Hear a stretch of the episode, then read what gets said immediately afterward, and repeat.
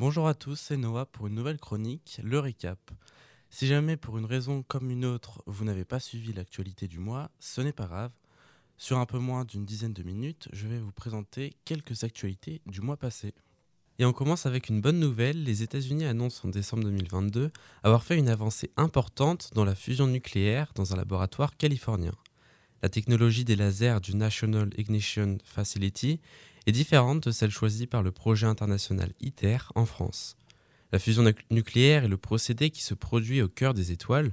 C'est une réaction nucléaire dans laquelle deux noyaux atomiques s'assemblent pour former un noyau plus lourd, ce qui libère quantité d'énergie. Pour provoquer la fusion, il faut des conditions extrêmes, notamment des températures de l'ordre de 100 millions de degrés. Atteindre ces températures nécessite un apport conséquent d'énergie, et pour que la fusion soit profitable, il faut qu'elle génère beaucoup plus d'énergie qu'il n'en faut pour la provoquer. La fusion nucléaire entre donc dans la stratégie de transition énergétique pour sortir d'une économie carbonée, même si son développement prendra de nombreuses années. En Argentine, la Coupe du Monde de football de décembre 2022 permet de faire oublier un temps la situation critique dans laquelle le pays fait face. L'ex-présidente Christina Kirchner a été condamnée à six années de prison pour affaire de corruption. Ce verdict devrait l'empêcher de se présenter aux élections présidentielles de 2023. De la corruption toujours, mais en Europe cette fois-ci. Une enquête pour corruption provoque une onde de choc au Parlement européen depuis l'interpellation le 9 décembre de plusieurs personnes, dont l'une des 14 vice-présidentes de l'institution, l'eurodéputée grecque Eva Kelly. Selon le parquet, le Qatar aurait cherché à influencer le Parlement pour restaurer son image à l'international en versant des sommes d'argent conséquentes. Quatre personnes, dont Eva Kelly, ont donc été inculpées à Bruxelles par un juge d'instruction pour appartenance à une organisation criminelle, blanchiment d'argent et corruption, selon un communiqué du parquet fédéral. Une somme d'environ 600 000 euros en cash ont été saisies au sein de son domicile. Un échange de prisonniers entre les États-Unis et la Russie.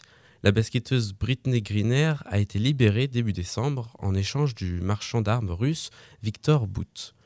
La sportive américaine avait été arrêtée en février à l'aéroport de Moscou car elle détenait de l'huile de cannabis. Son motif d'arrestation a été perçu comme un prétexte pour faire d'elle un otage aux mains des autorités russes.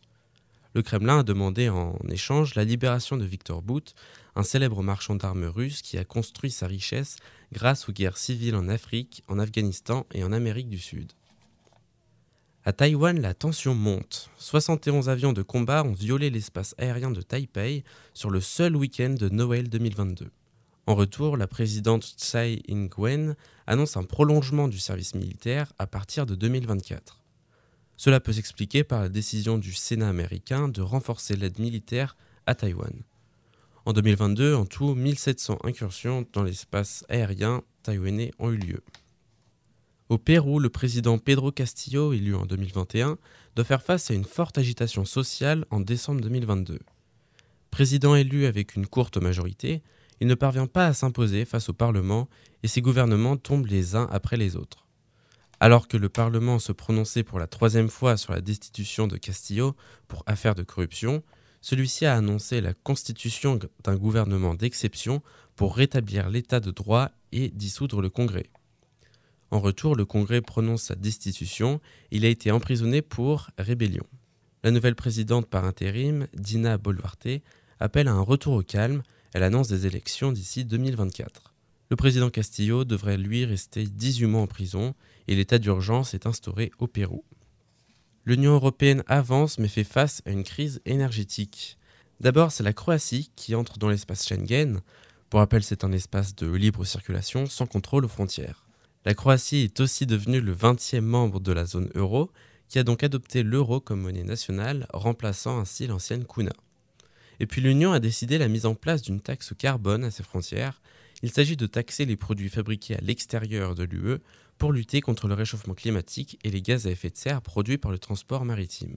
Cependant, les pays européens font face en décembre 2022 à une situation énergétique alarmante pour le maintien du niveau de vie des citoyens et pour la survie des entreprises sur leur sol, alors que le plan d'aide IRA, voté cet été par les États-Unis, pourrait être considéré comme de la concurrence déloyale.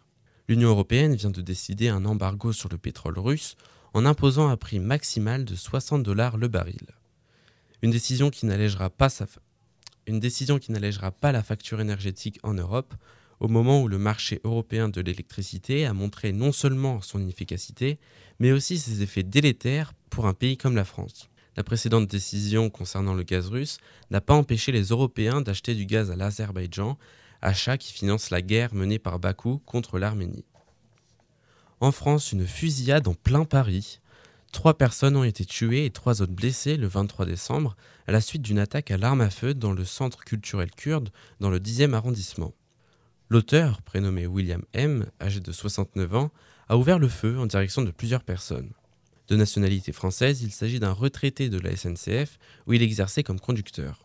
L'homme était connu pour deux tentatives d'homicide, l'une en 2016 et la seconde l'année dernière. Il s'était attaqué à un centre de migrants du 12e arrondissement avec un sabre en 2021 et venait de sortir de prison le 12 décembre dernier. Ses motivations sont claires, c'est une attaque raciste.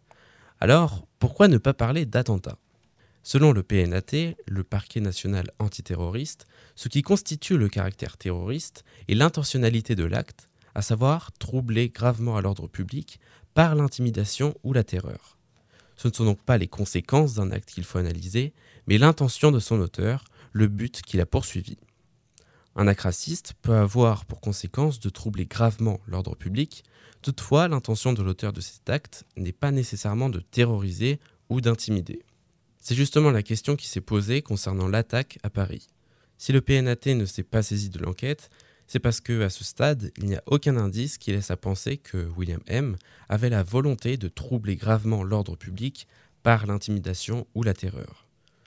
Le caractère raciste revendiqué ne justifie pas le caractère terroriste, explique le spécialiste en droit pénal Emmanuel Doux dans une interview accordée à 20 minutes. Toutefois, la qualification de l'acte peut encore évoluer tant que l'enquête est en cours. Et on termine avec du cinéma et la sortie tant attendue du film Avatar 2, La Voix de l'eau. Véritable révolution technologique et phénomène planétaire à sa sortie en 2009, le premier film Avatar de James Cameron était alors devenu le plus gros succès du box-office de l'histoire du cinéma, avec 2847 milliards de dollars récoltés dans le monde.